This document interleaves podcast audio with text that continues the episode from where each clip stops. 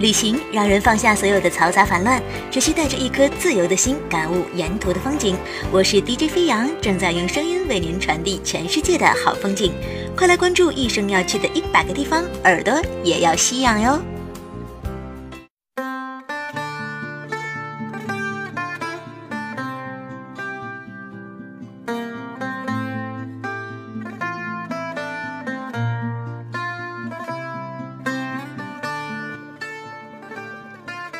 亲爱的听众朋友，大家好，欢迎收听全新一期的《人生要去的一百个地方》，我是主播飞扬。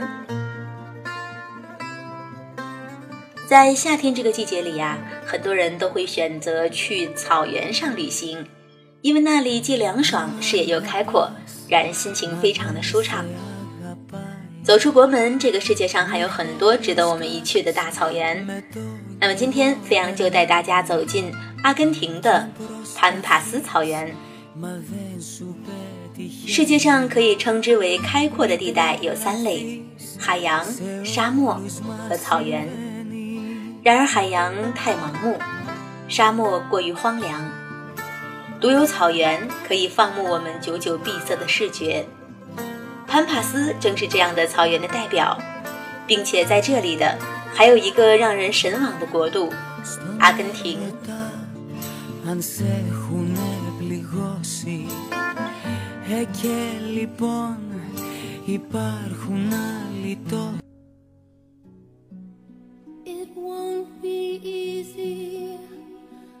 如果喜欢无遮拦的晴空和又不带树木的草原风景，心里又多多少少的藏着一些归木情节的话，就请你去潘帕斯吧。潘帕斯来自印第安克丘亚语。意思是没有树木的大草原，这是一种独特的植被类型，仅限于南美洲。在潘帕斯草原的气候与水的条件下，并非没有可能生长一两种耐旱的树木。在空旷的草原上，像走廊一样构成潘帕斯与众不同的风景。高卓人是潘帕斯群落的主人，是南美洲真正的牛仔和牧羊人。他们是早期来到这里的西班牙人和印第安人的混血后裔，有着火一样的热情和游吟诗人般的敏感神经。在这里，他们骑着马，赶着牛羊，在每一个水草肥美的地方撑下他们的帐篷，又在几日后向他方拔进。在这种游牧的生活方式中，阿根廷构建着以高卓人精神为基础的国民风尚。比如说他们的足球，比如说他们的 tango。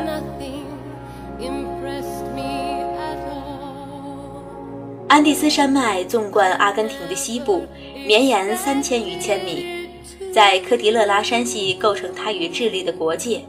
阿根廷的地形总体上讲是西高东低的，但在局部上也不尽然。东部是广阔的冲积平原。在其海拔不足两百米的土地上，兀自伫立着南美第一峰阿空加瓜山，六千九百六十米的高度足以让它俯瞰整个国度。北部的格兰查科平原是沼泽地，南部是巴塔哥尼亚高原和沙漠，而所余的土地的中部和南部便是壮美富饶的潘帕斯大草原了，从来都被称作阿根廷的粮仓和肉库。阿根廷人对自己所牧养的用来取皮食肉的牲畜存在着独特的感恩之心，这种情况在牧区里尤为明显。在阿亚库桥，人们甚至为此创立了一个牧犊节，在这个节日里，人们举行精彩的骑术比赛和盛大的歌舞演出，也有马赛。这个节日是如此的出色。以至于从一九七零年创建以来，很快就征服了国人。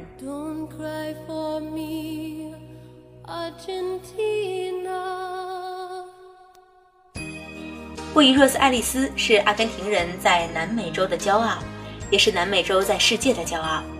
这座位于美丽的拉普拉塔河右岸的城市是阿根廷的首都，有人把这里称作“南美巴黎”。欧美风情在这里实在是太浓郁了，以至于你会以为自己正迷失在伦敦的某一条街道上。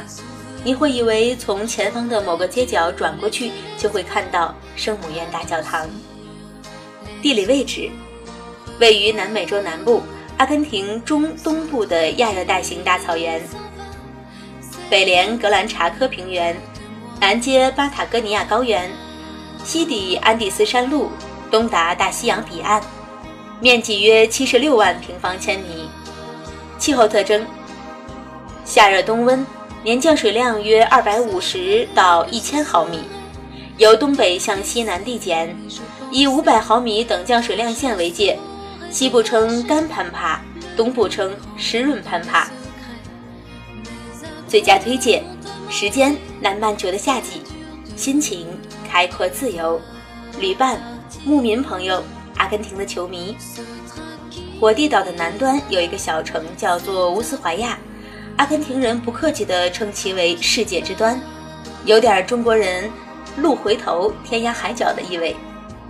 小城干道的一边是红白或青白的小房子，另一边是隔断海水的滨海公园，所以就算时间来不及，能驱车从这条道路上走马一回，也已经是莫大的幸福了。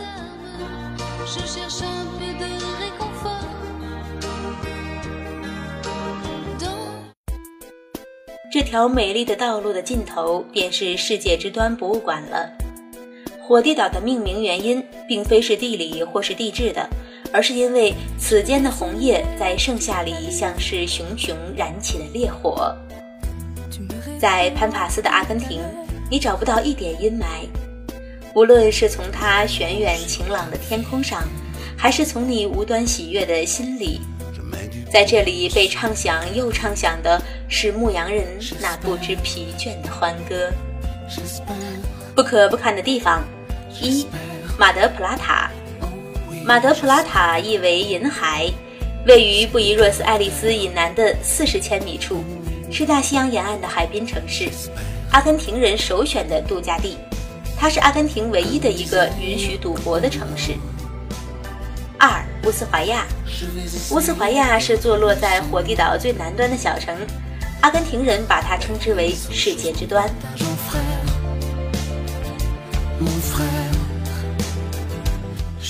好了，亲爱的听众朋友，以上就是飞扬今天给您分享的一生要去的一百个地方当中的潘帕斯大草原。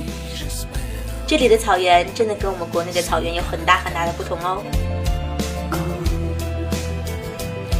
突然觉得来到阿根廷是一个很实惠的选择，因为走在街上，你既能感受到南美风情，又能感受到浓郁的欧洲风情，岂不是一举两得？好了，本期的分享就是这些，也希望大家的心情每天都能够像大草原一样辽阔舒畅。